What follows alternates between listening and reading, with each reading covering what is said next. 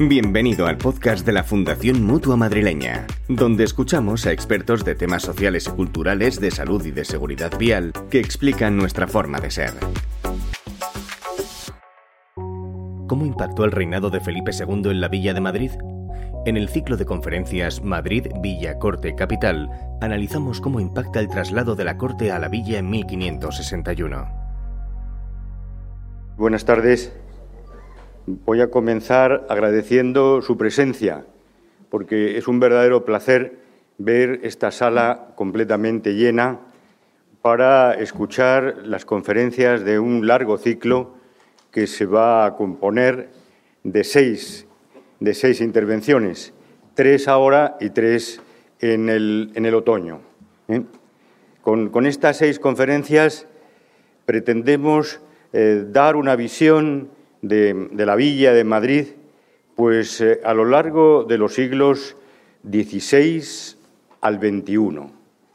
Y para mí, eh, organizar este, este ciclo, prometo que la Academia no me va a designar coordinador del siguiente, para que no me tengan que soportar ya tantas veces, pero eh, coordinar este, este, ciclo ha sido para mí enormemente y especialmente grato, puesto que, aparte de mi, condición de académico y de catedrático de Historia del Derecho, soy cronista de la Villa de Madrid, uno de los, de los 14, y mm, organizar un ciclo sobre la villa, pues es para mí un sueño.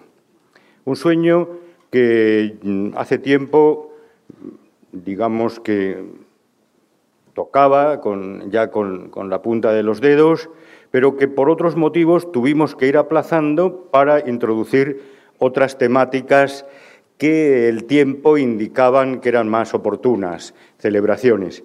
Así que ha llegado el momento, ha llegado el momento de este ciclo que mm, tiene seis, seis protagonistas, los seis vinculados a la historia de Madrid de una manera más directa o de una manera tangencial por dedicarse a la vida política, a la historia de la vida política. Y el, primer ciclo es para el antiguo régimen. El primer ciclo comienza hoy con don Alfredo Alvar, del cual hablaré después. Se va a dedicar al siglo XVI y a ese momento eh, importante, clave para la historia de la villa, que es el traslado de la Corte a Madrid en 1561. la segunda intervención será la mía, y lo dedicaré al siglo XVII, eh, a estos últimos, últimos Austrias y a, Madrid como capital de esa inmensa monarquía. Y finalmente, la, em, directora del Centro em, del Instituto de Estudios Madrileños, doña María Teresa Fernández Talaya, va a hablar sobre el Madrid de Carlos III, que será también el Madrid del siglo XVIII en general. O sea que vamos a dedicar un ciclo a Madrid, una ciudad verdaderamente única, eh, una ciudad que no fue capital de un imperio, fue capital de una dilatada monarquía, pero una dilatada monarquía que emplear la palabra que, he utilizado, dilatada, le viene corta. 20 millones de kilómetros cuadrados llegó a tener la monarquía de España en territorio discontinuo, porque el caso del imperio ruso, uno va desde la frontera polaca hasta Vladivostok en un coche, pero aquí no. Aquí los dominios de la monarquía se extendían por Europa, América, África, Asia y las islas de Oceanía. Y Madrid fue el centro político de esa inmensa monarquía.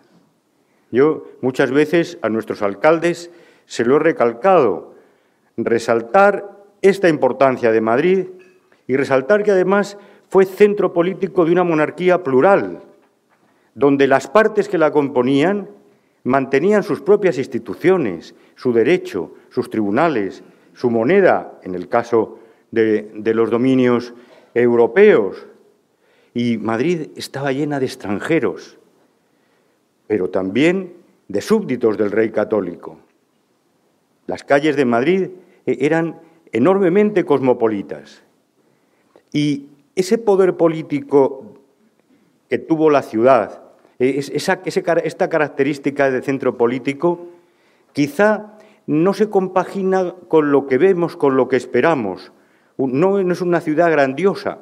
La grandiosidad de Madrid la encuentra uno cuando entra a los archivos y cuando ve la documentación del Archivo de Indias, del Archivo General de Simancas, del Archivo de la Corona de Aragón, del Archivo Histórico Nacional, del Archivo de la Academia de la Historia o de las principales fundaciones que, conservan archivos en Madrid y ve que todos esos documentos están firmados por el rey en una villa que es la villa de Madrid.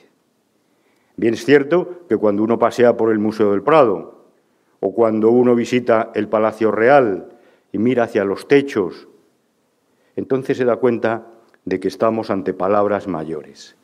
Entonces, para una persona que, que quiere muchísimo a esta ciudad, a su historia, organizar este ciclo, pues ha sido un inmenso placer y contar con ustedes, con el éxito que ha tenido, puesto que ya el segundo día estaban todas las plazas cubiertas, pues es una alegría inmensa que solamente me mueve al agradecimiento.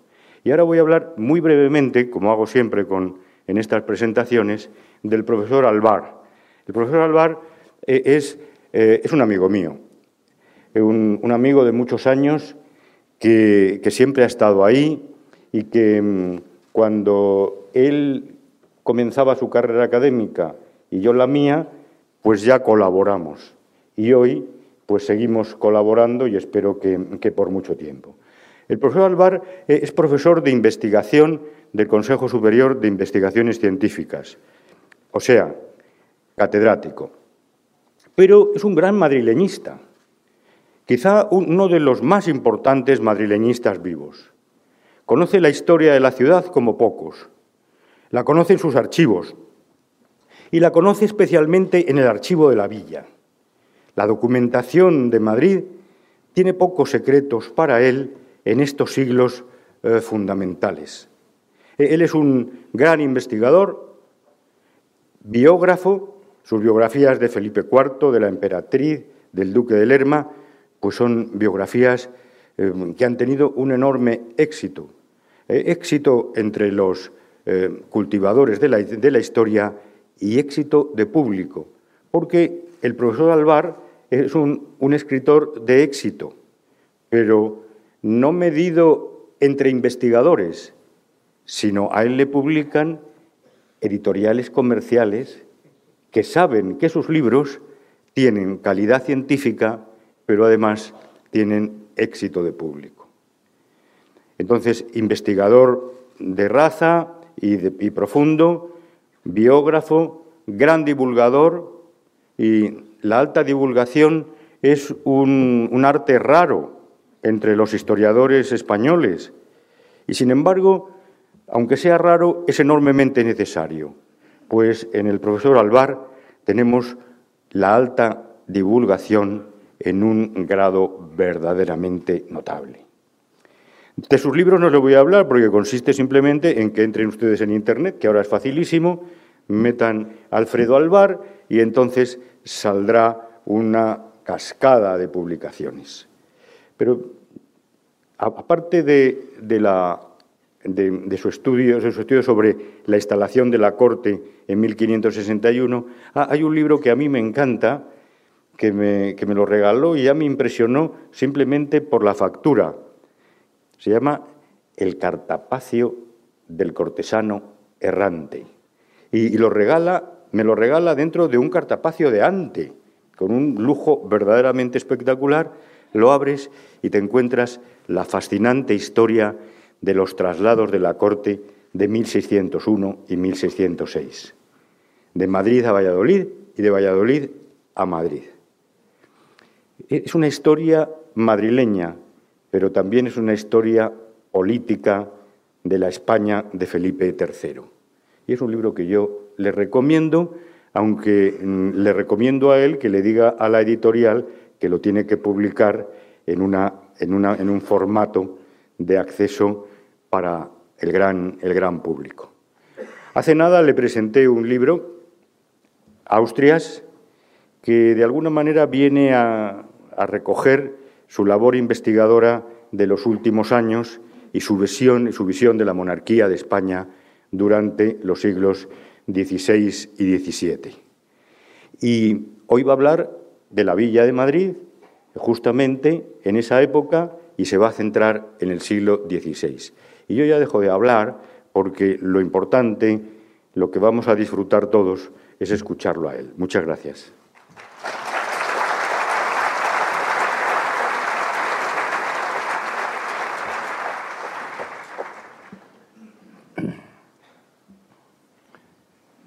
Si la ocasión no fuera lo solemne que es, diría, muchas gracias hermano.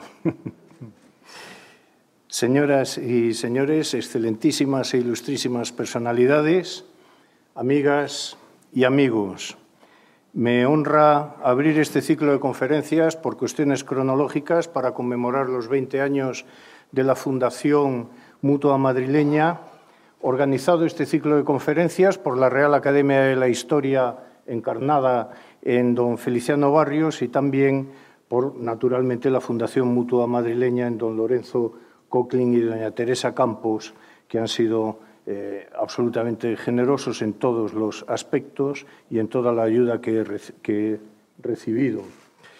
Em, permítanme confesarme antes de empezar, estoy abrumado, como se pueden imaginar, porque claro, encontrarse un auditorio así para escuchar a un historiador, pues no suele ser uso ni costumbre en este maravilloso Madrid en el que vivimos. En fin, y aunque es cierto que me he dedicado a visiones de medio y largo plazo, biografías y análisis de la España de los Austrias, hoy me gustaría que me acompañaran en un viaje, en un viaje en el tiempo, en un viaje microhistórico. Eh, por cierto, el editor del Cartapacio del Cortesano Errante es el Ayuntamiento de Madrid, así que podemos ver.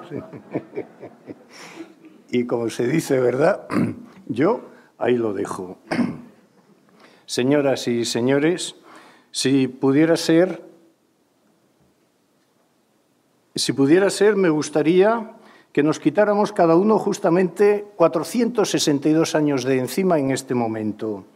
La quimera es imposible, claro está, pero la cifra no está elegida al azar porque hoy mismo, o ayer, o mañana, y mañana, y pasado mañana más, hace 462 años que Felipe II decidió moverse con la corte desde la imperial ciudad de Toledo a la villa de Madrid.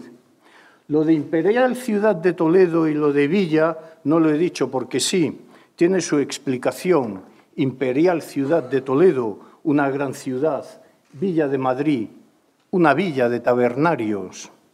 En segundo lugar, Felipe II se movió y con él toda la corte de un lugar a otro. No designó Madrid como capital de España, ni de su imperio, ni nada por el estilo, porque todos estos son conceptos propios de los estados-nación del siglo XIX. Felipe II se limitó a moverse con la corte desde Toledo a Madrid. No fue poco lo que hizo, desde luego, ni las consecuencias que tuvo aquel acto. Pero no hubo una designación soberana, legislativa, constitucional o algo por el estilo que convirtiera Madrid en capital. El rey se mudó de sitio, podía hacerlo, de hecho lo hizo a Córdoba, a Lisboa, a Monzón, a Tarazona y luego Felipe III a Valladolid. La diferencia estribó en el gran movimiento de personas y de consejeros y embajadores que hubo en unas mudanzas de corte y en otras. La diferencia estribaba en que se mudaran el rey, el sello real, los consejos de la monarquía, amén del común de los mortales que les acompañaran, porque, a fin de cuentas, no es lo mismo una jornada real que una mudanza de corte. El 11 de mayo de 1561 era domingo. Sin embargo, era un domingo especial en Madrid. Un correo acababa de llegar al galope desde Toledo y en la faltriquera llevaba una cédula real emitida el 8 de mayo del tenor siguiente a la izquierda de las pantallas. Concejo, justicia, regidores, caballeros, escuderos, oficiales y hombres buenos de la noble villa de Madrid. porque habiendo determinado de ir con nuestra corte a esa villa, habemos mandado a Luis Venegas de Figueroa, nuestro mariscal de Logis, y a don Juan Portocarrero, aposentador mayor de la reina, mi muy cara y muy amada mujer, que vayan a hacer en ella el aposento, el aposento de nuestra casa y corte. Os encargamos y mandamos que se lo dejéis y consintáis hacer libremente como se acostumbra, y siendo necesario, les deis para ello el favor y ayuda que hubieren menester, que en ello nos haréis mucho placer y, servicio, etcétera, etcétera.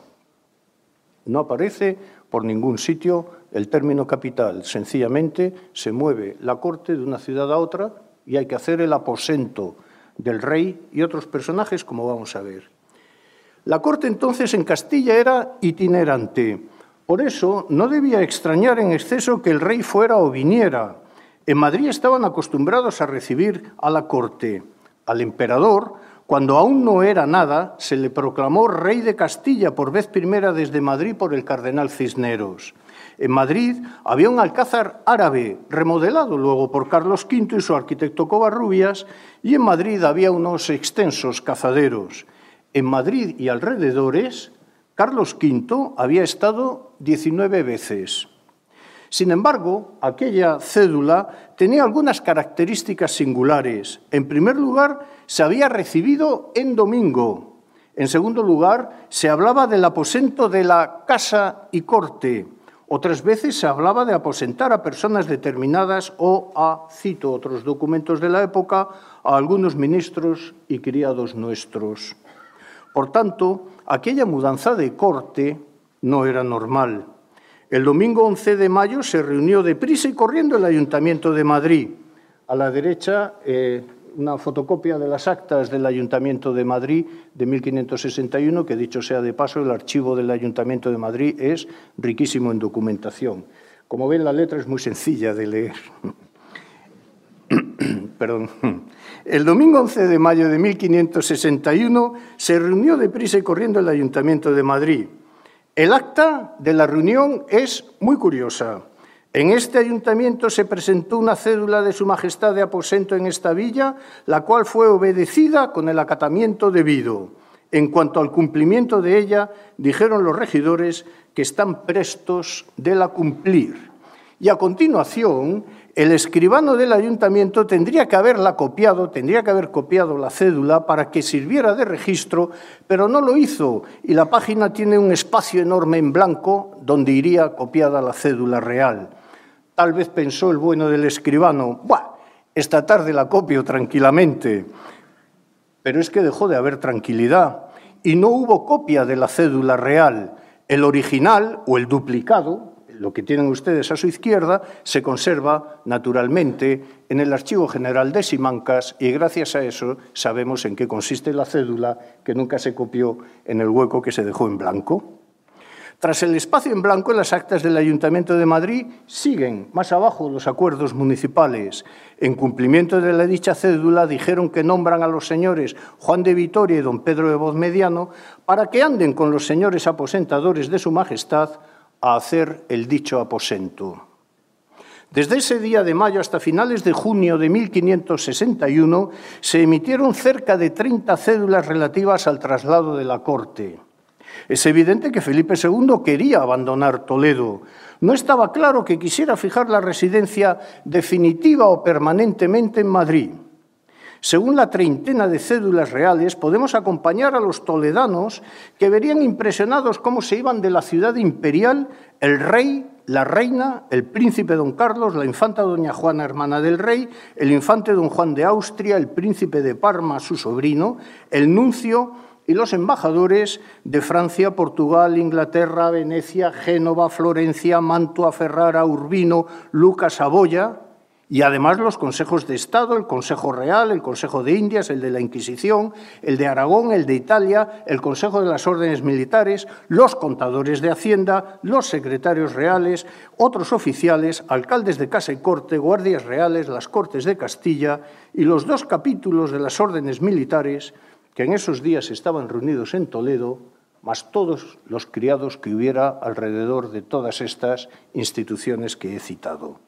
La Casa Real, al estilo borgoñón, tenía en 1545 140 cargos pendientes de la real persona, esto es, unos 1.200 individuos. Además, todos los cargos, no ya de la Casa Real, sino de la Administración, hacían que un traslado implicara el movimiento de muchos miles de personas. Y además, circunstancialmente, y estaban reunidos en Toledo por aquellos días los prelados de las iglesias tratando cosas del concilio de Trento, y a estos se les mandó a Alcalá, así como a los capítulos de las órdenes militares de Santiago, Calatrava y Alcántara, amén de otros comisionados reales en cuestiones específicas y, como digo, también las Cortes de Castilla. Y durante semanas los madrileños irían viendo cómo por la cuesta de Alvega, hoy de la Vega, entraban en Madrid chirriones, carros, literas, caballos, mulas y damas y caballeros y pajes y artesanos y comerciantes y matarifes todos los pueblos en la línea de Toledo a Madrid y sus riberas se vieron involucrados en aquella mudanza de corte. Aranjuez se convirtió en un centro de operaciones intermedio y necesario. Ahora empezarían a pasar problemas con nuevos personajes que pulularían por Madrid. Eran los criados de Su Majestad, seres de cualidad diferente. Por eso no es de extrañar la emisión de aquella otra cédula real del 15 de mayo de 1561 que les leo.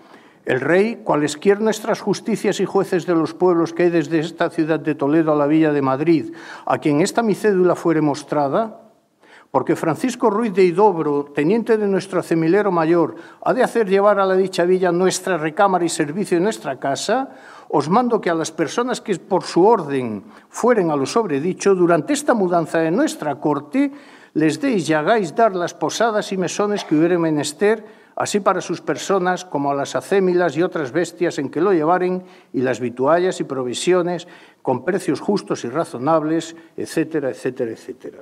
Igualmente, el 8 de junio se ordenó a un alguacil para que, con vara de justicia, fuera a Ocaña y a Yepes, Cito y a las demás villas del contorno para llevar a Aranjuez cuantas carretas y bestias fueran necesarias para trasladar a Madrid los fardos de la reina, de don Carlos, de doña Juana, e igualmente se remitió otra cédula al alguacil Francisco de Castro para que hiciera lo propio en Valdemoro, Borox, Cienpozuelos, Illescas y otros pueblos.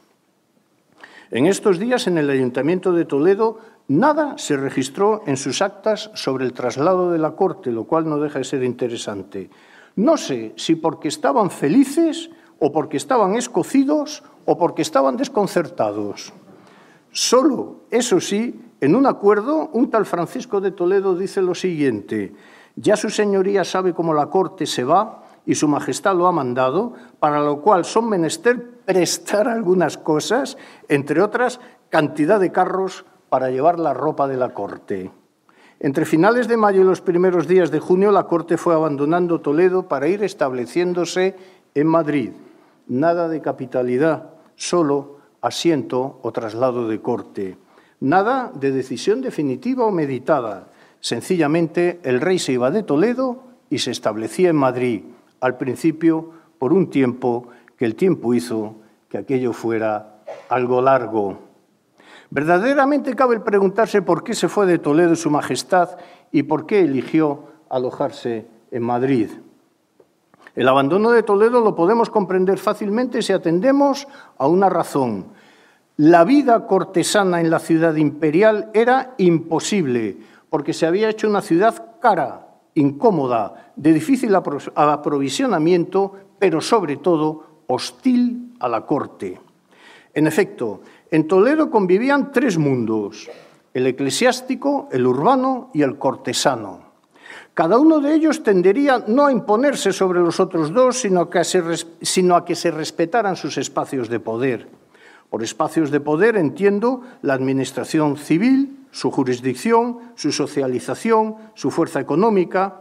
Solo así creo que es comprensible la vida en las ciudades de la Edad moderna, por medio del permanente debate por la apropiación de espacios de poder del otro. Según esto, el rey podía querer, mas la ciudad podía no dárselo. No había aceptación de la, de la voluntad monárquica sin más. En Toledo el poder eclesiástico descansaba, a su vez, sobre dos estructuras, la episcopal y la catedralicia, que aunque próximas, no tenían por qué andar siempre juntas.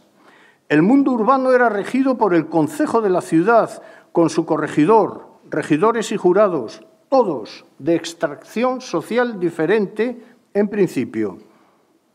Tres, finalmente el mundo cortesano era definido por los alcaldes de Casa y Corte, sala dependiente del Consejo de Castilla y encargados de mantener el abasto y el orden público en la ciudad en la que residiera el rey.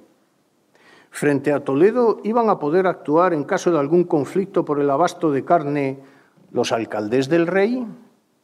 Parto de la idea, pues, de que la vida en Toledo no era tranquila ni apacible para la corte. Veamos la más clara manifestación de esta, de esta situación. El arzobispo Carranza excomulgó al corregidor, representante del rey, y a la ciudad en 1559.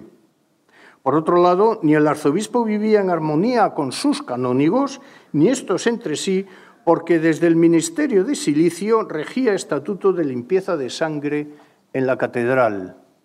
Finalmente, desde 1566 se implantó estatuto de limpieza de sangre en el ayuntamiento.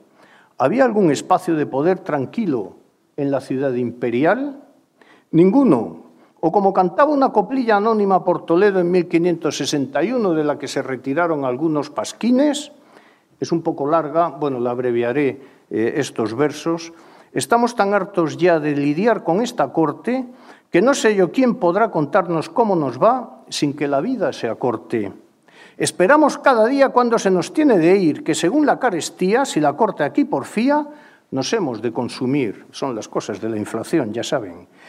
Ellos, ellos viven descontentos y nosotros despegados. Tómannos los aposentos, suben los mantenimientos y estamos como cercados. No parece sino infierno tanta tralla y confusión. No sé si por mal gobierno hay gran falta este invierno de leña y más de carbón. El problema del abastecimiento de la energía a las ciudades. En fin, a oficiales y tenderos dejarán enriquecidos, tratantes bodegoneros, atestados de dineros y a nosotros destruidos. Han hecho tanto subir todas las mercaderías que no se puede sufrir ni se podrán reducir a su ser en nuestros días. Tomen nota. Nosotros que no vendemos, nosotros que no vendemos ni menos somos tratantes, ¿para qué corte queremos? Pues que en ella dependemos muy mucho más que antes. Las casas no están labradas a propósito de corte y aunque hay muchas posadas, están mal acomodadas. Esto es como lo del Airbnb y tal, ¿no? Y no hay, y no hay quien lo soporte. Bueno, esto también. En las casas no cabemos y tenemos inquietud Pasear, aunque queremos, por las calles no podemos, según hay multitud. Estas son las cuestiones del turismo, claro. Lo que nos solía costar 10, eh, perdón, lo que nos solía costar un real nos cuesta 10. Bien tendremos que contar si nos deja Dios llegar con tal vida a la vejez.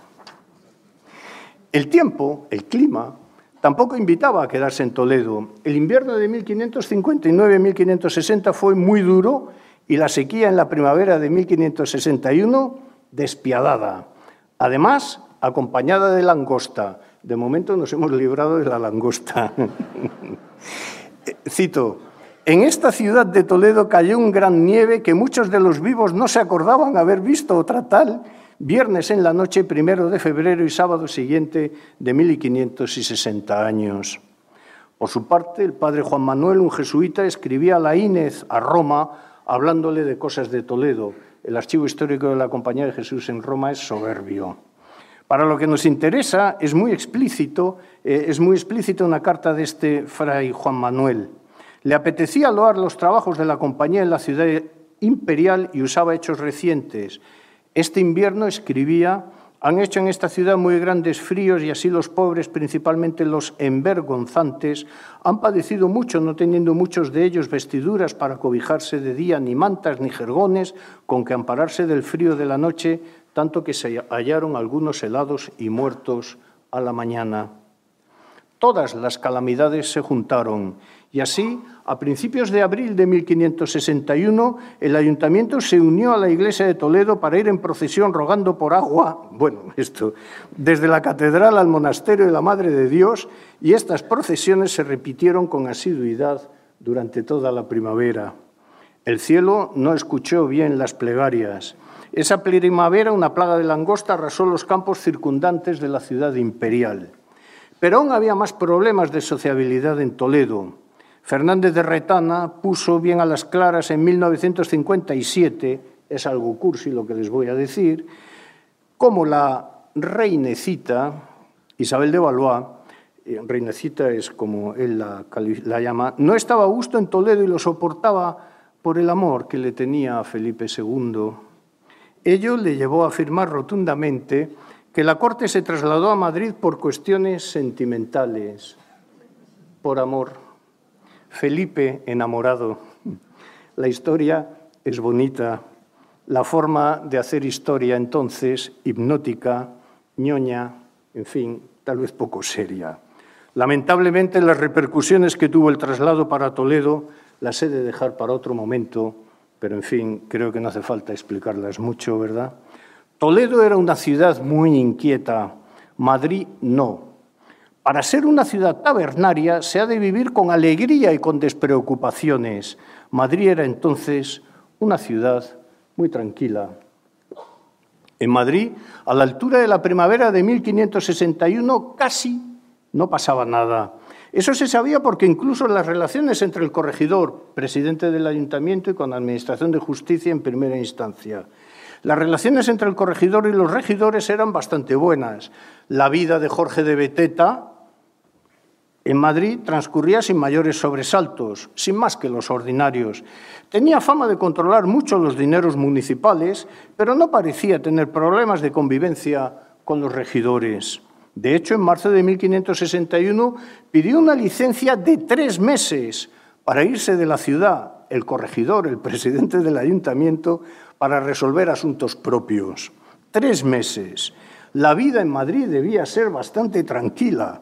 Los regidores le concedieron la licencia que pedía. Cito, los dichos señores dijeron que su merced vaya mucho enhorabuena y se venga lo más presto que pudiere sesión del 11 de marzo de 1561.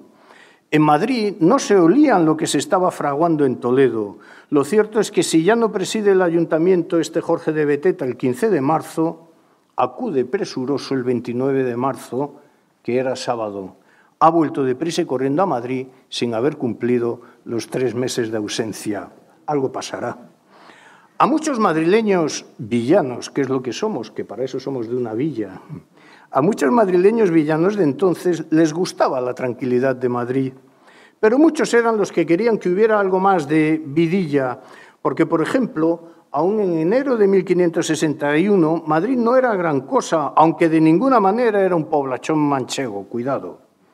No tenía casa del pescado, esto es verdad, así que lo que se trajinaba se hacía a orillas del Manzanares y allá se echaban los desperdicios del pescado. El ayuntamiento quería terminar pronto la casa del pescado.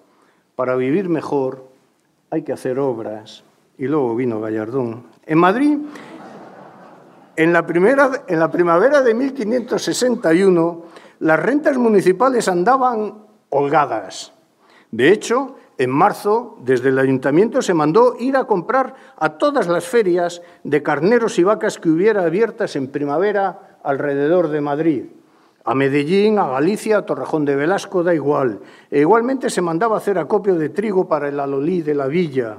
Parecía un buen año aquel de 1561 y por si acaso había que aprovecharlo. Y en estas se estaban en el ayuntamiento cuando el 22 de marzo llegó una provisión del rey interesándose por las existencias de carne en la Villa de Madrid y toda su jurisdicción y los precios de la carne.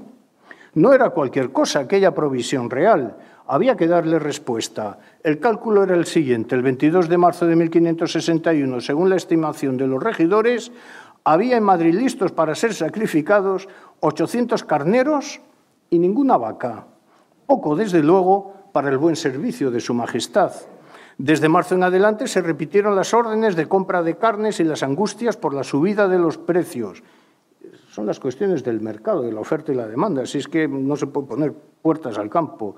Y es precisamente en medio de las discusiones sobre cómo controlar la inflación, en medio de todo este barullo, digo, que salta la explicación al revuelo. El viernes 18 de abril, mientras el corregidor da explicaciones de lo que se viene haciendo desde hace dos semanas y de lo que se va a hacer próximamente, una frase de las escritas por el escribano municipal da luz sobre ciertas noticias y también sobre cómo las leyes no pueden frenar las olas del mercado. Que no se subiese el precio de las carnicerías de cómo al presente se pesa, especialmente por lo que se certifica de la venida de Su Majestad a esta villa. Es la primera alusión al traslado del rey desde Toledo, así en medio del problema del precio del carnero a mediados de abril pero de su majestad, no de la corte ni nada más. En la villa, en los días siguientes, se llegó hasta tal punto de angustia intentando comprar toda la carne que se pudiera para el servicio de su majestad, que incluso el 21 de abril el sacrificado corregidor, que había suspendido aquella ausencia de tres meses, dijo lo siguiente, el señor corregidor, actas del Ayuntamiento de Madrid, el señor corregidor dijo que él prestará para el servicio de las carnicerías, 4.000 reales en reales, es decir, en moneda de plata, con tanto que la caja, el tesorero que es Marcos de Almonacid, se obligue a se los volver para el 20 de mayo en reales como él los da. Es decir, que el corregidor prestaba de su propio dinero por si acaso se necesitaba en el ayuntamiento. Ahora parece que hay ayuntamientos que ocurre al revés.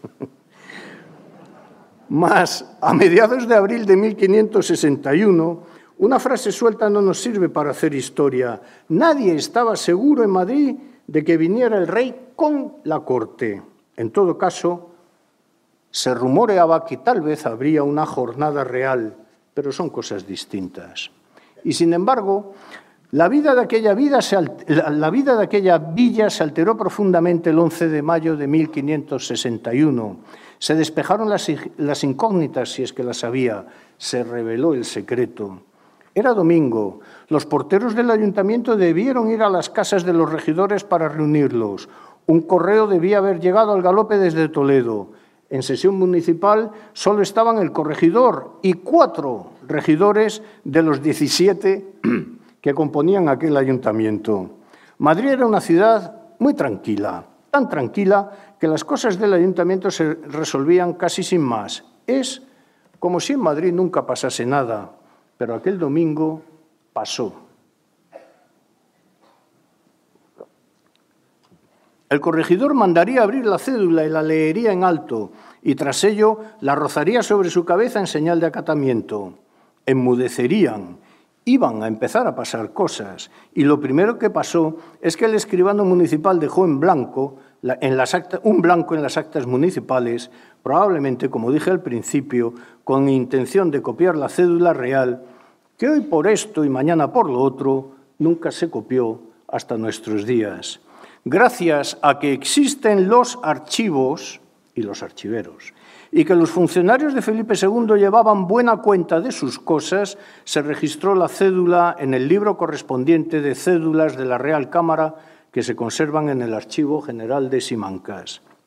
Y luego nombraron a dos regidores como ayudantes de los aposentadores regios, como vimos también, y se empezó a hacer el aposento de la Corte en Madrid. En este ayuntamiento se presentó una cédula real de aposento, etcétera, etcétera. Luego, aquellos regidores se irían a sus casas o a llorar a alguna taberna. En cualquier caso, ni en aquel mayo de 1561 ni más adelante Felipe II designó a Madrid como capital de España. Es muy probable que la mudanza desde Toledo se hiciera temporalmente. Desde luego se quería abandonar Toledo sin duda y de ahí que quedara vaciada de vida cortesana. Pero eso no quiere decir que se quisiera establecer con la corte definitivamente en Madrid. Podría haber ocurrido que se errara en los cálculos y que, queriendo dejar el mundo cortesano en Madrid, él desplazarse a un lugar de nueva fundación y dirigir así la monarquía. Pero lo que no podían imaginar era el monstruoso cambio que se originó por vez primera en las estructuras demográficas de una ciudad que albergaba a la corte. Nunca antes se había pasado de unos 300 bautismos en 1561, es decir, 7.500 habitantes más o menos, a unos 1.000 bautismos en 1563, es decir, unos 25.000 habitantes en dos años, a unos 1.315 en 1571, es decir, unos 33.000 habitantes, o sea que en 10 años se multiplicó la población de Madrid por 4,5 veces, con un ritmo de entrada y establecimiento en Madrid de unas 2.500 personas por año en el siglo XVI. Así que, si Felipe II quiso mover la corte a Madrid temporalmente, empezar las obras de un palacio real en medio de los bosques de Guadarrama y acaso volver a mover la corte o parte de los consejos, si era preciso, todo ello se vino abajo asfixiado por el enorme peso de la realidad demográfica y la complicación de la vida política porque lo de la inestabilidad de la permanencia de la Corte en Madrid fue un tema recurrente y aceptado por todos desde 1561 en adelante. Sin embargo, todo cambió en 1606 al regreso de Valladolid, pero esto es harina de otro costal. Del paquete de cédulas aquel del 8 de mayo de 1561, me he de referir explícitamente a la que se da a Venegas de Figueroa, mariscal de Logis, oficio palatino de origen borgoñón y no castellano, porque tengámoslo, también presente que los usos palatinos, áulicos de la corte de Carlos V y de Felipe II en adelante, eran dobles, borgoñones y castellanos. En verdad que aquella cédula real era una cédula de aposento, aunque es verdad que era algo especial si se compara con otras, como he dicho. Y en esa cédula se daban instrucciones para mover a toda la corte entera, a algunas mujeres regias se les mandó a conventos de Alcalá, luego se mandaría al príncipe también y a don Juan de Austria. Así que, en el centro de la península, Madrid era el referente cortesano administrativo, el Escorial, desde un poco más adelante, el cortesano regio y Alcalá, el cortesano cultural. Felipe II quiso hacer un gran ensayo urbano que no le quedó tan brillante como tal vez pasara por su mente arquitectónica. Pero en cualquier caso, lo que queda muy claro es que había que sacar a la corte de Toledo ciudad inhóspita e incluso hostil.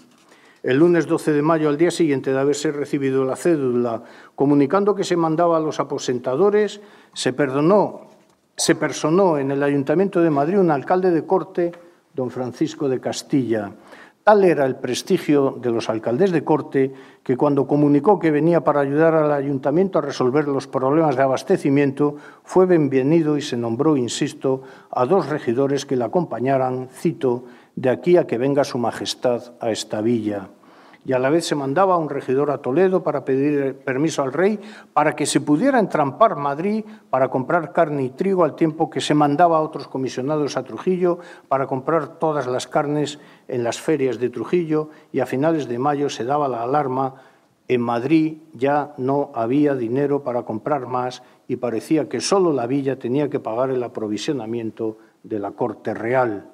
No sabían bien la que les esperaba.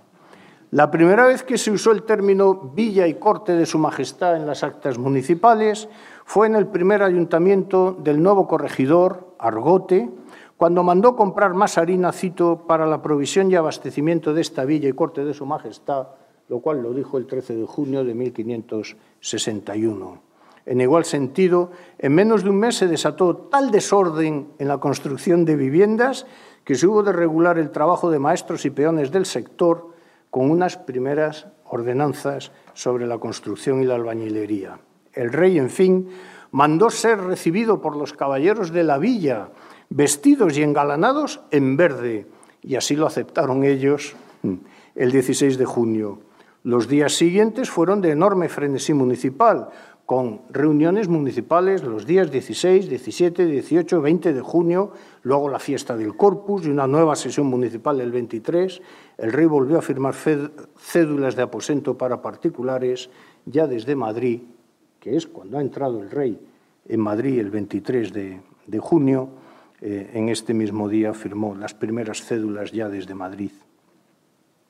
Existen riquísimas informaciones de este día a día escritas por los embajadores imperiales destinados en la corte de Felipe II, tanto en Toledo como por donde anduviera la corte transhumante en Castilla. Esas noticias, esos epistolarios, los manejé hace años en el Archivo Imperial de Viena. Martín de Guzmán, embajador imperial que era español, escribió una riquísima información a Fernando I de Austria, el hermano de Carlos V, nacido en Alcalá de Henares en 1503. El 13 de marzo le anunció que, cito, aquí se comienza a hablar 13 de marzo. Aquí se comienza a hablar de mudarse la corte a Madrid, para lo cual entiendo que el rey manda a toda furia dar prisa a ciertos aposentos que en el Alcázar estaban por acabar. Por mucha que se den, no se piensa que se habrá acabado en dos meses.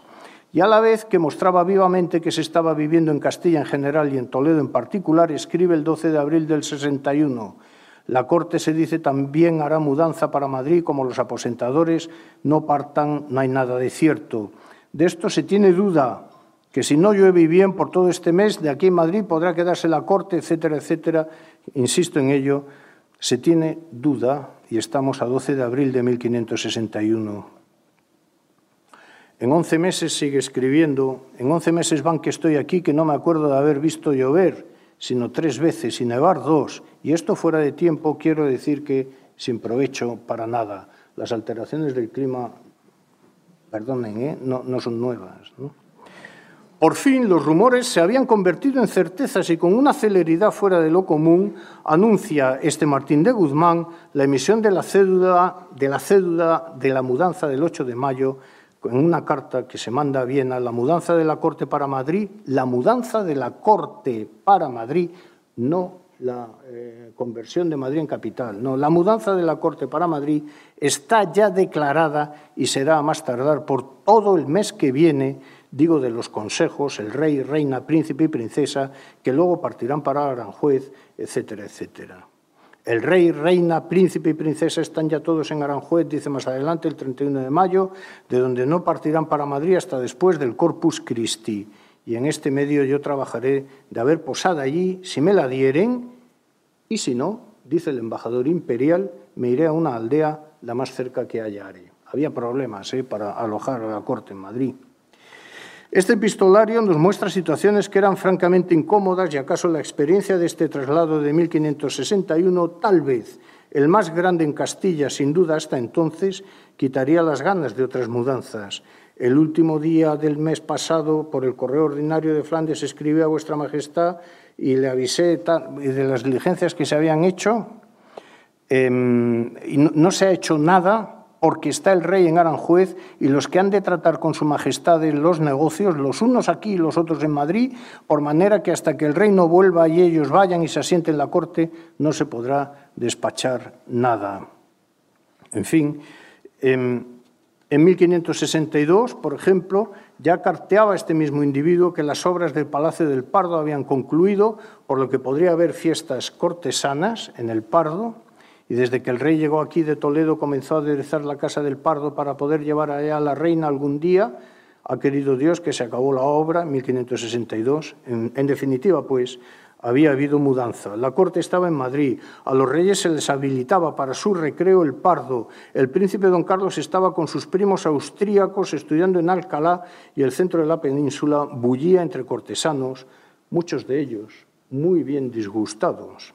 El secretario real Sebastián Santoyo, en una carta Maximiliano, al futuro Maximiliano II, le escribe con la mudanza de la corte que hubo desde Toledo aquí a Madrid, todo es quejas de estar los más de ella mal aposentados. La carta es muy larga, habla sobre la inflación, la subida de precios. No voy a entretenerme más en ella y de verdad que lo siento. Conforme fue pasando el tiempo, la permanencia de la Corte fue convirtiéndose en un hecho, del mismo modo que se fueron tomando decisiones necesarias. Sin embargo, todo era incertidumbre porque no se sabía bien del todo si la Corte se iba a quedar en Madrid o no. Y así, en efecto, la seguridad de que el rey iba a ir a Monzón en 1562, viaje que se paralizó por la caída del príncipe don Carlos en Alcalá cuando iba persiguiendo a aquella moza y que se partió el cráneo y hubo que hacerle una trepanación, en fin. O la enfermedad de la reina Isabel de Valois en 1564, por ejemplo, hicieron sospechar muy seriamente de que Habría otra mudanza de la corte con los movimientos, digo, de Monzón o la enfermedad de la reina aquí en Madrid, que no les parecía un lugar muy sano. Caos, pues, para la ciudad y para su correcta administración. Otro diario anónimo del Archivo Imperial de Viena en 1564 dice así, 1564. ¿eh? Hay algunos que dicen que la reina prometió de visitar a Nuestra Señora de Guadalupe y que el rey la acompañará, y admiten otros que de ahí tornará a Toledo, a donde se irá toda la corte. Creo que a lo menos lo de la corte no será este invierno. No había certeza del establecimiento en Madrid de la corte en el 61. De la mudanza de la corte de aquí ya no hay rumor ninguno, sino que se queda aquí por este invierno, menos mal.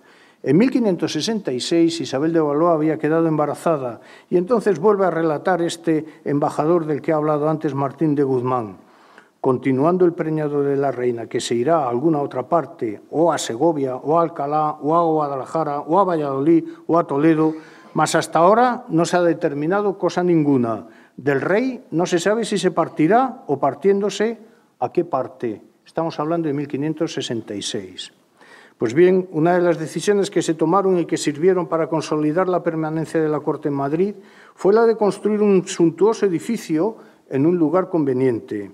El Pardo, aunque rehecho, era insuficiente para los deseos de Felipe II. La corte no vino a Madrid por la cercanía del Escorial, ya que la primera piedra del Escorial se puso en 1563, pero sí que se consolidó la estancia de la corte aquí desde que se eligió un emplazamiento para la Fundación Real. En la primavera de 1562 se sabía que iba a haber un edificio importante, pero aún no bien se sabía en dónde. Gallegos, otro embajador ante el emperador, eh, que además es muy simpático, bueno, me cae bien este hombre porque cecea en la correspondencia, es muy interesante, lo atestigua en fecha muy temprana, a la vez que advierte que tal vez si el rey se va a Aragón, a Aragón en Madrid no se quede la reina y se mude toda la corte. 8 de abril de 1562, escribe.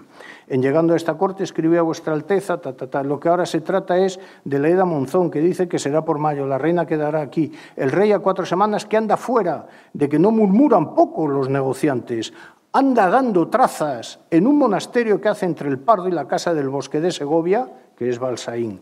Cuéstale 400.000 ducados. Ha de ser casa y monasterio. 8 de abril de 1562. Por otra parte, el aposentador real, del que ya he hablado, Luis Venegas de Figueroa, que fue el encargado de colocar a los cortesanos en las casas de Madrid, escribe también a Viena el rey anda muy amigo de los monjes y de una obra de un monasterio que hace que dicen que le costará 500.000 ducados. El otro había hablado de 400.000. Dice que le costará 500.000 ducados.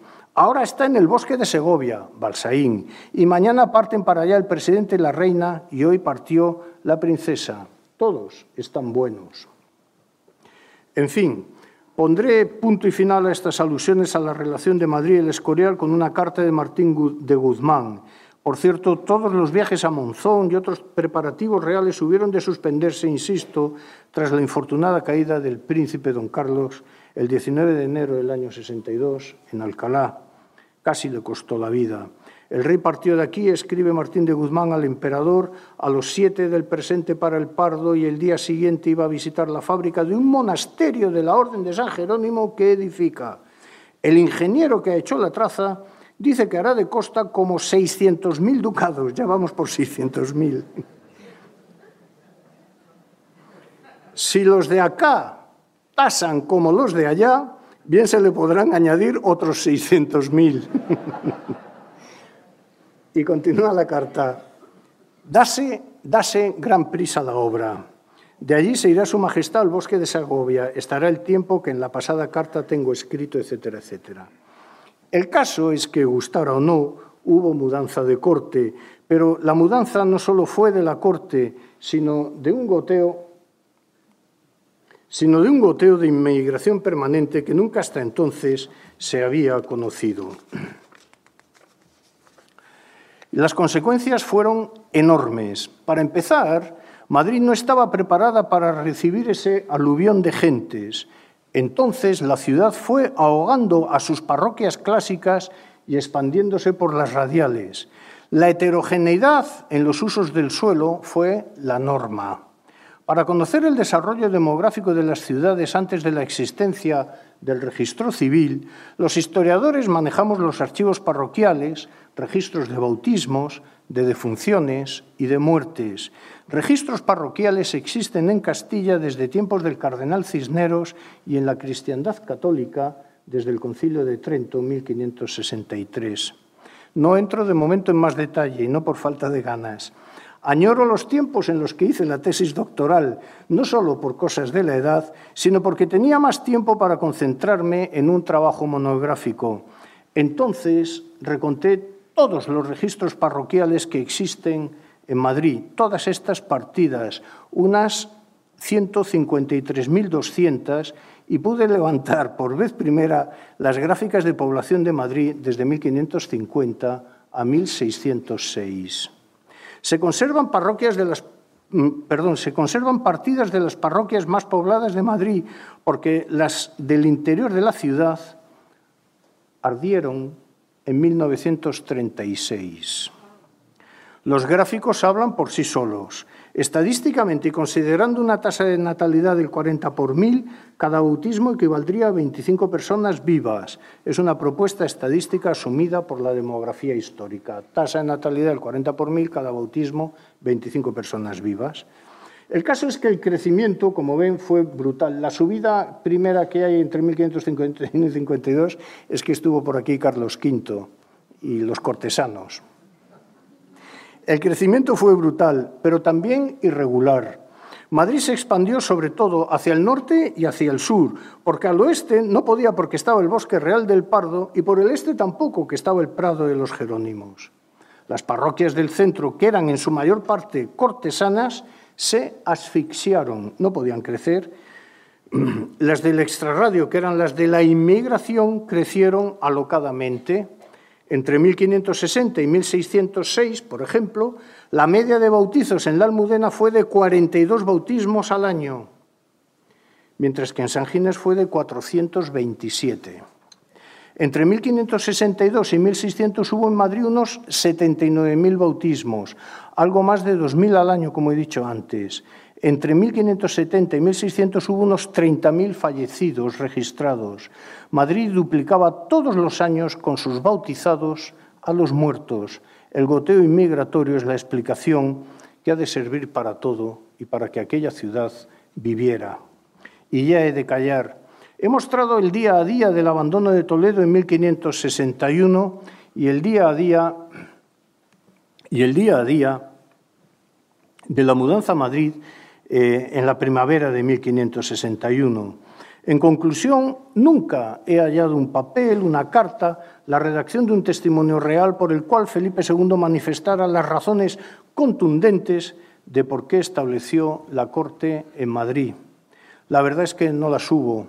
Existió, desde luego, la necesidad de irse de Toledo, gran ciudad, conflictiva y hostil. Lo que tenían más cerca en el centro de la península era la villa de Madrid.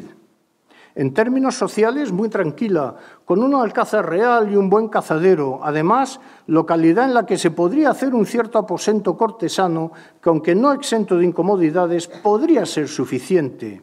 Por otro lado, a su alrededor tenía una universidad para el príncipe de Asturias y para los jóvenes de Palacio.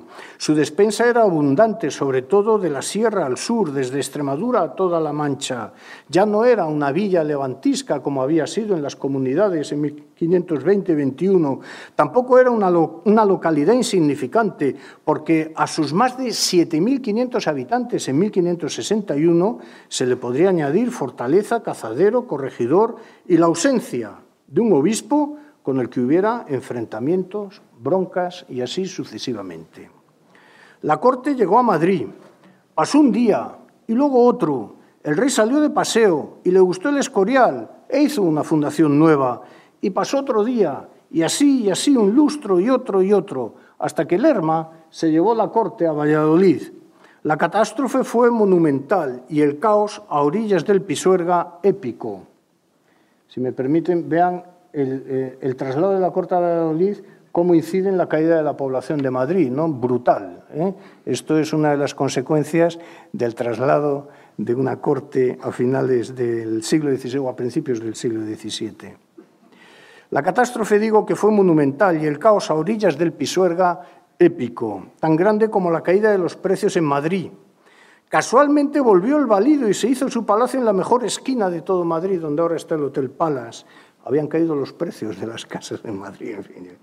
Es que subió el volumen de población y siguieron viniendo inmigrantes y pasando los años y se canonizó a su santo y a su santa y se hicieron planos de la ciudad y se escribieron las legendarias historias de Madrid y en fin se inventó el chotis, aunque un poco más tarde. Y para dar servicio al hombre de saberes se inventaron las reales academias y para cubrir siniestros se inventaron grandes compañías de seguros. Y Madrid es lo que tenemos, esta villa de que la próxima parada es de Madrid al cielo. Muchas gracias. Bueno, decir que hemos tenido un magnífico conferenciante, un gran especialista en la instalación de la Corte y que es una muestra más del agradecimiento que debemos a la Fundación Mutua Madrileña por esta protección que tiene sobre la Real Academia de la Historia que nos permite el inicio de estos ciclos y su conclusión, en este caso en el otoño. La pregunta que te hacen es eh, institucional, o sea que para un historiador del derecho es, muy bonita. Mm, te piden que como hablas del ayuntamiento, ¿a qué organismo te refieres? ¿Cómo estaba compuesto? El Ayuntamiento de Madrid en el siglo XVI. En el siglo XVI, claro. Sí, bueno, y en adelante. Vamos a ver, los ayuntamientos de la Corona de Castilla, de la Corona de Castilla, eh, y me alegro mucho de la pregunta, claro, porque ahora tengo tiempo para responderla durante el tiempo tasado de la conferencia, no. Eh, los ayuntamientos en la Corona de Castilla estaban compuestos desde tiempos de, sobre todo, Isabel la Católica, por un corregidor. Esto es maravilloso. El corregidor presidía el ayuntamiento, pero el corregidor estaba designado por el rey. ¿De acuerdo? Y el corregidor presidía el ayuntamiento y había un número variable de regidores. Los regidores habitualmente formaban parte, si en ocasiones había lo que se llamaba mitad de oficios en la localidad, pues la mitad de los regidores eran hidalgos y la mitad de los regidores eran pecheros. Eh, claro, eh, es, muy democrático, ¿verdad?, que la mitad de los regidores sean hidalgos y la mitad que, no lo sean, que no sean hidalgos. Hombre, sí, lo único que pasa es que em, eh, pues a lo mejor había un 10% de población hidalga y un 90% de población pechera, por lo tanto estaban bastante mejor representada la población hidalga, lo cual es lo lógico, que eran los, los Vargas, los Lujanes, los, todos estos apellidos, ¿verdad? Entonces había un corregidor y varios regidores, 17 ahora, que luego, curiosamente, es un, arbitrio para sacar dinero. Es muy interesante desde un punto de vista sociológico y voy a ser muy breve. Em, se ofrece desde la monarquía, de los reyes, vamos, Carlos V, Felipe II, III, IV y Carlos I, ofrecen la posibilidad de aumentar el número de regidurías en los ayuntamientos. Si hay 17, pues las vamos a pasar a 25 Ahí quedan ocho regidurías, que ¿qué hacemos con estas ocho regidurías? Las vendemos. Y entonces llegan unos particulares y compran. Compran, es, ¿de acuerdo? O sea, particulares que es gente que tiene dinero o capacidad de endeudarse para comprar un oficio municipal de este tipo, es decir, un oficio de poder dentro del ayuntamiento. Pero vamos, esto era así. Que por cierto, en la Corona de Castilla, aunque se vendió de todo, se vendió de todo, Francisco Tomás y Valiente tiene un artículo soberbio sobre el asunto, bueno, aunque se vendió de todo, nunca se vendió. Esto es una cosa que eh, a día de hoy anda un poquito ahí trajinada, ¿no? Nunca se vendió en la Corona de Castilla oficio de justicia, porque lo que más se respetaba en la Corona de Castilla era el ejercicio de la justicia, y así se lo exige Carlos V en las instrucciones de Palamos cuando está educando a su hijo Felipe, es una de las grandes recomendaciones que le hace, que respete a la justicia. En fin, corregidores, regidores y otros oficios. ¿De acuerdo? Pero el corregidor pues es el presidente del ayuntamiento y era administrador de justicia en, primera instancia. Con las instituciones, porque te preguntan ahora sobre la regalía de aposento. cuándo nace ¿eh? y en qué consiste. ¿De cuánto tiempo dispongo? Yo creo que... volvemos a lo mismo, casi casi a lo mismo que antes. Vamos a ver, como la corte en Castilla era itinerante, pues por cada pueblo, villa o ciudad por la que pasaba el rey, había que organizar dónde se alojaba la gente, ¿verdad? Eh, y había que organizar el abastecimiento. Hombre, y como probablemente hubiera algún altercadillo, pues eran los alcaldes de casa y corte los que eh, se encargaban del abastecimiento y se encargaban sobre todo de mantener la paz pública por el pueblo que pasara el rey. Si el rey pasaba por Galapagar, bueno, es de suponer, o hacía o pernoctaba en Galapagar, mm, perdónenme, de Galapagar, etcétera, etcétera, lo de siempre. En fin, pues a lo mejor a lo mejor en el ayuntamiento de Galapagar pues no estaban preparados del todo para comprar los corderos, la tal y no sé qué, y el orden público que había que tener en Galapagar. Podría haber puesto otro ejemplo, ¿no? Entonces, esto, esto es lo que hay, ¿de acuerdo? el aposento, el aposento lo, hacía, lo hacían de esta manera, ¿no? Iban tal, un aposentador real iba adelante abriendo camino y colocando a los cortesanos que venían detrás en las, en las casas de esa localidad o de esa comarca. Bien, ¿qué es lo que ocurre en Madrid? Pues eso, que un día con otro y con otro y con otro, el aposento se hace entre mayo y junio de 1561, con grandes quejas, la casa de don Juan de Austria se metió fuego, la otra era estrecha, pues, el duque de no sé qué, ha puesto una casa muy pequeña, y ya pues construyase una mayor, ¿eh? pero iban a casas de particulares, ¿no? Bueno, y entonces... Claro, aquí va pasando un día y otro y otro y otro, y los aposentados están metidos en las casas de propietarios particulares. En fin, esto suele generar molestias. Entonces, entonces se decide lo siguiente, se decide lo siguiente, em, con gran juicio. Si el particular, propietario de una casa susceptible de ser dividida entre cortesano y él, si me paga una cantidad, le eximo de aposento, ¿no? Bien. Dos, o cabe la posibilidad, es que no eran tontos, dos, cabe la posibilidad, cabe la posibilidad de que se exima, se exima de tener que eh, alojar, eh, de aposentar a ningún cortesano las casas que sean de, se llamaban así, incómoda repartición. Es decir, que pues no se pueda, ¿no? Entonces, claro, eso, ¿qué es lo que genera todo esto? Pues unas casas que verdaderamente no son, los, no, son palacios en Madrid, eso que era una ciudad imperial. Casas de incómoda repartición, que no podía haber aposento porque no tenías en dos pisos 14 tramos de escalera y tal, y luego se pagaba también una exención de aposento. Bueno, pues todo esto giraba alrededor de lo mismo, intentar eludir que en casa te metieran. Es que es muy molesto que en casa se te meta alguien, ¿no? Contra tu voluntad, digo. última pregunta. Te, preguntan sobre el traslado del rey de la corte de Toledo a Madrid, hmm. pero se refieren a Toledo. ¿Cuántos habitantes podía tener Toledo y cómo disminuyó esa población al ausentarse la corte? Sí. O sea, la, inversa sobre Madrid. Sí, sí, sí, sí, está claro, está claro.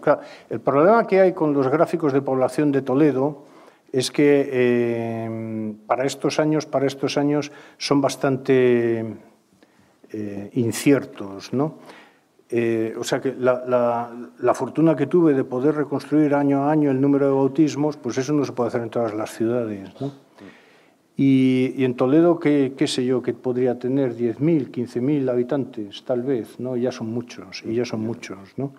Desde luego, las repercusiones para Toledo, de momento, de momento, no fueron tan graves. Es muy interesante, desde luego, también la pregunta ahora que estoy haciendo memoria, porque el gráfico de población de Madrid, como han visto, va creciendo paulatinamente, pim, pim, pim, pim, y llega a casi 80, 90 mil habitantes. Es que es impresionante ¿eh? pasar de 7.000 a 90.000, una ciudad de interior y sin río porque el río Manzanares, como decía algún poema de estos, alguna coplilla del siglo de oro, famoso en el mundo entero por ser navegable a caballo y cosas por el estilo. o, aquella otra, que decía, decía te clavaron, eh, al cauce del río le clavaron un puente y lloró. Entonces, claro, el, el, crecimiento de Madrid es espectacular. Del mismo modo que es espectacular la cantidad de gente que se va a Valladolid, pero ojo, que las gráficas de Valladolid reflejan lo mismo, pero al revés. No quiero decir que todo el mundo que salió de Madrid se fue a Valladolid. No ocurrió así en 1561. Es decir, en 1561, claro, Toledo era una ciudad imperial y muy hecha, con dependencia fundamentalmente del arzobispado y de la catedral. Por lo tanto, se fue. Eh, estamos tan hartos ya de lidiar con esta corte que no sé cuándo se nos, se Entonces, se fue la corte, pero todo quedó más o menos igual. Más o menos igual. Para algunas cosas muy bien, porque dijeron, ya se ha alargado el rey, los cortesanos con él, fantástico. Bueno, entonces, la decadencia de Toledo no se ve todavía. La decadencia de Toledo tiene lugar a finales del siglo Y ya sí después de la vuelta de la corte de Valladolid a Madrid en 1606, que ahí es cuando ya se adquiere conciencia de que la riqueza y el movimiento de la economía y como lo dice Ayuso, esto va a tener lugar en Madrid a partir de entonces. Mm. Bueno, yo, por no cortar una más y ya por la hora vamos a tener que prescindir de las demás, y es sobre Carlos eh, I, sobre el emperador y Madrid, ¿qué, ¿qué circunstancias coincidieron para que Francisco I estuviera preso en Madrid? Sí, eh, bueno, Carlos V se trae a Francisco I a Madrid eh, porque tiene aquí un cazadero, tiene un alcázar y le puede dar buena custodia. Está rodeado además, está rodeado además por familias hidalgas que le son eh, fieles y, se traslada y trae, trae aquí a, a, Madrid. No hay un texto que diga voy a llevar a, a Francisco I a Madrid por tal. No, aquí lo trae, aquí lo deja.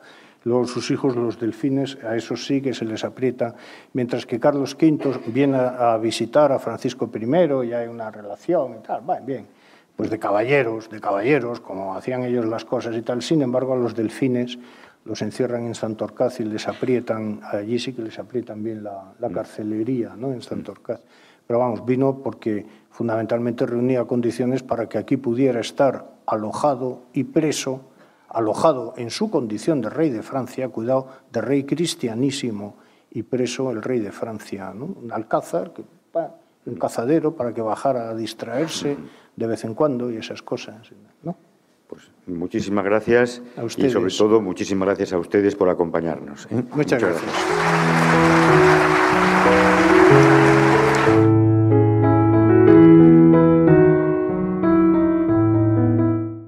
Si quieres estar al día de todos los contenidos de Fundación Mutua Madrileña, síguenos en nuestras redes sociales o en nuestra web fundacionmutua.es.